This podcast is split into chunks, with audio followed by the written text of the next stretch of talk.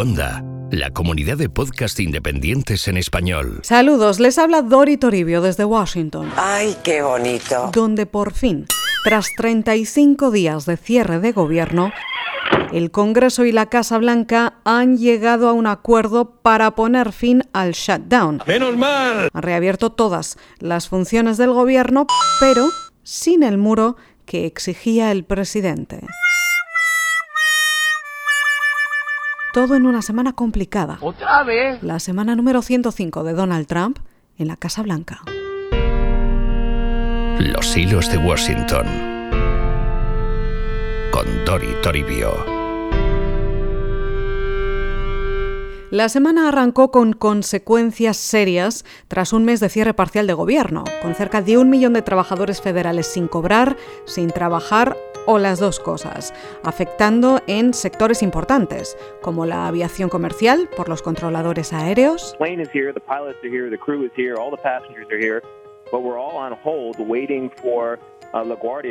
Como el servicio secreto o como la Guardia Costera, advirtiendo de peligros para la seguridad nacional y de personal bajo mucha presión trabajando sin cobrar. I find it have to rely on food pantries and donations to get through day-to-day life as service members. Y como el FBI, con problemas en las investigaciones por la falta de recursos y personal, y con el director de la agencia Christopher Bray lanzando este mensaje a los agentes para que aguantaran pese a las dificultades, asegurándoles que hacía mucho, mucho tiempo que él no estaba tan enfadado. It takes a lot to get me angry, but I'm about as angry as I've been in a long, long time. Sure, I get it. You're public servants, and I know I can count on you to keep doing everything you can to help others. Y toda esta presión para que Washington llegara a un acuerdo y se reabriera el gobierno en medio del mismo problema de siempre. El presidente Trump exigiendo la inclusión de su muro, esos 5.700 millones de dólares para el muro, en los presupuestos generales.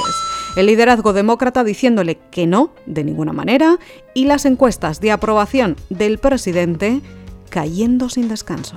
Be very clear. Open up government. Open the government. Let's talk. Esta es Nancy Pelosi, la presidenta del Congreso y ahora tercera autoridad del Estado, con quien el presidente se enredó en un juego de poder importante. Bueno, se enredaron ambos. Primero Pelosi pidiéndole a Trump que retrasara el tradicional discurso del Estado de la Unión ante las dos cámaras del Congreso hasta que se reabriera el gobierno. Después Trump respondiéndole, también por carta, que no, que iba a ir al Congreso igualmente a lanzar su discurso. Y por último ella, diciéndole que vale, que podía ir, pero que se quedaría fuera, porque ella no iba a autorizar el discurso. The State of the Union speech has been uh, canceled by Nancy Pelosi because she doesn't want to hear the truth. We just found out that she's canceled it, and I think that's a great blotch on the Hasta que Trump cedió y dijo que bueno, dejaba este importante discurso en el que tradicionalmente los presidentes hacen balance de sus años de presidencia ante las dos cámaras del Congreso en horario de máxima audiencia hasta que hubiera un acuerdo para poner fin al shutdown.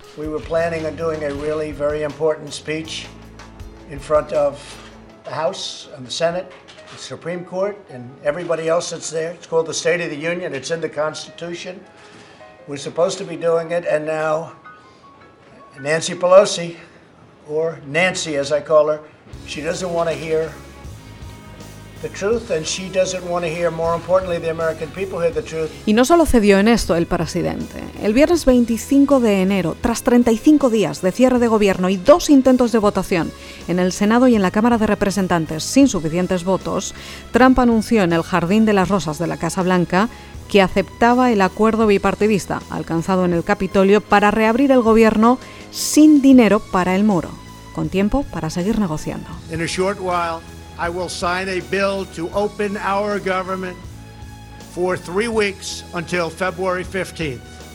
After 36 days of spirited debate and dialogue, I have seen and heard from enough Democrats and Republicans that they are willing to put partisanship aside. I think. Esto fue interpretado aquí como una derrota por casi todos, porque este acuerdo, presentado por los demócratas para prorrogar el tiempo de negociaciones sin incluir presupuesto para el muro, es el mismo acuerdo que se alcanzó a principios de diciembre de 2018 y que Trump estuvo a punto de firmar hasta que dijo que no, presionado por el núcleo duro de sus seguidores, y se le ofreció después muchas veces más. Y siempre dijo que no, que no iba a ceder. There's a four-letter word to describe what we just saw, and that's cave. There's no other way to describe it. Hasta que lo hizo. Ahora el Congreso tiene tres semanas para seguir negociando, aunque los demócratas advierten que ya lo han dicho muy claro y que del muro nada. Trump advierte por su parte que si no hay muro, en tres semanas cerrará el gobierno otra vez y declarará la emergencia nacional en la frontera sur del país. If we don't get a fair deal from Congress, the government will either shut down on February 15th again, or I will use the powers afforded to me under the laws and the Constitution of the United States to address this emergency. We will have great security. Y un detalle curioso de todo esto, el timing. Este anuncio del presidente tuvo lugar el viernes por la mañana, pocas horas después de que el FBI arrestara en su casa al ex asesor de Trump, a Roger Stone, antes del amanecer y tras cargos oficiales presentados por el fiscal de la trama rusa, por Robert Mueller, con solo una cámara allí, al amanecer, la de CNN.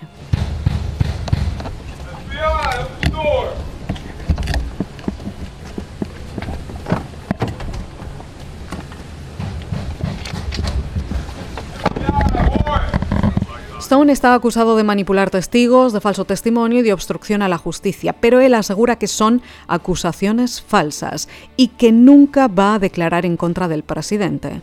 Lo dijo al salir de los juzgados tras pagar 250 mil dólares de fianza, con los brazos en alto, el signo de la victoria en las manos y las comparaciones a Nixon.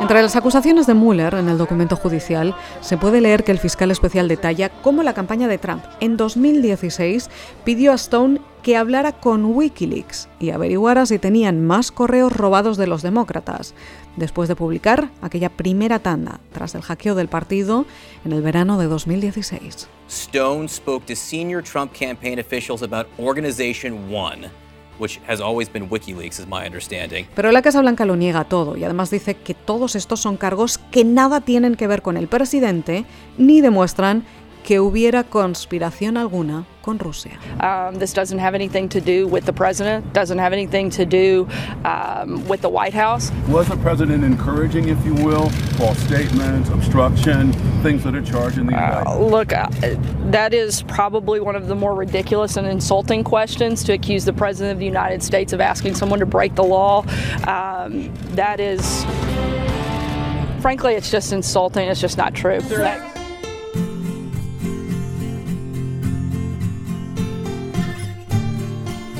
Los hilos de Washington.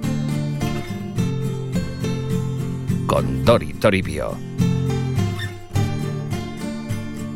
Y una cosa más esta semana. No se vayan todavía, una y más. Venezuela. Ojo, ojo, ojo. Vamos a seguir muy atentos a la postura de Estados Unidos. ¿Pero qué me estás contando? Como saben, anunció su respaldo definitivo a Juan Guaidó ¿Quién es ese hombre?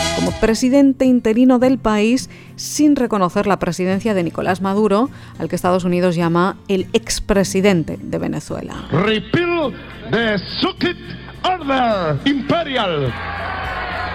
Now. Ante el Consejo de Seguridad de Naciones Unidas, Estados Unidos pidió a la comunidad internacional que hiciera lo mismo. Toma la liada. Y tras una cascada de apoyos y de rechazos en 72 horas, Maduro declaró que rompía las relaciones bilaterales. Son tan víctimas del capital, de los capitalistas que especulan y roban como nosotros. Washington le respondió que no tenía autoridad legal para hacerlo. ¡Qué tensión, eh! Aunque finalmente dio la orden al personal no esencial de su embajada para abandonar el país, con otra advertencia. A mi señal, ira y fuego. Todas las opciones están sobre la mesa si hay uso de violencia en Venezuela. Uy, uy, uy. Una frase habitual en Washington, esta de todas las opciones están sobre la mesa, pero diferente en este contexto. No me provoques. Y lo iremos viendo aquí, en los hilos de Washington. Hasta entonces, pasen ustedes una excelente semana. Puedes escuchar más episodios de Los Hilos de Washington en cuanta.com y además descubrirás Histocast, un podcast imprescindible para aquellos que quieran saber más sobre qué pasó, cómo y por qué pasó. Esto es Histocast, no es Musmank, no es Baikonur, no es la Guayana francesa. Exactamente, no es una batalla que, que fue prácticamente un antes y un después en, en la memoria y en la psique británica. Pero los, bueno, los, los que de verdad han puesto a Rommel a nivel de dios militar fueron los británicos. Porque hoy vamos a hablar, como prometimos, de piratas. y bueno, este ejército hace su aparición en la Primera Guerra Mundial en una primera batalla, en la batalla Que de Mons. cualquier cosa que necesitéis, estamos en nuestra página web histocast.com. Jar, marineros. Vamos a ver si hundimos un par de barcos. Eso. y ya que estamos, bueno, bueno, pues vamos a mandar un saludo a nuestros amigos de Antigua y Barbuda. David, haz el chiste. Como tu madre. Histocast, porque la mejor historia es la historia.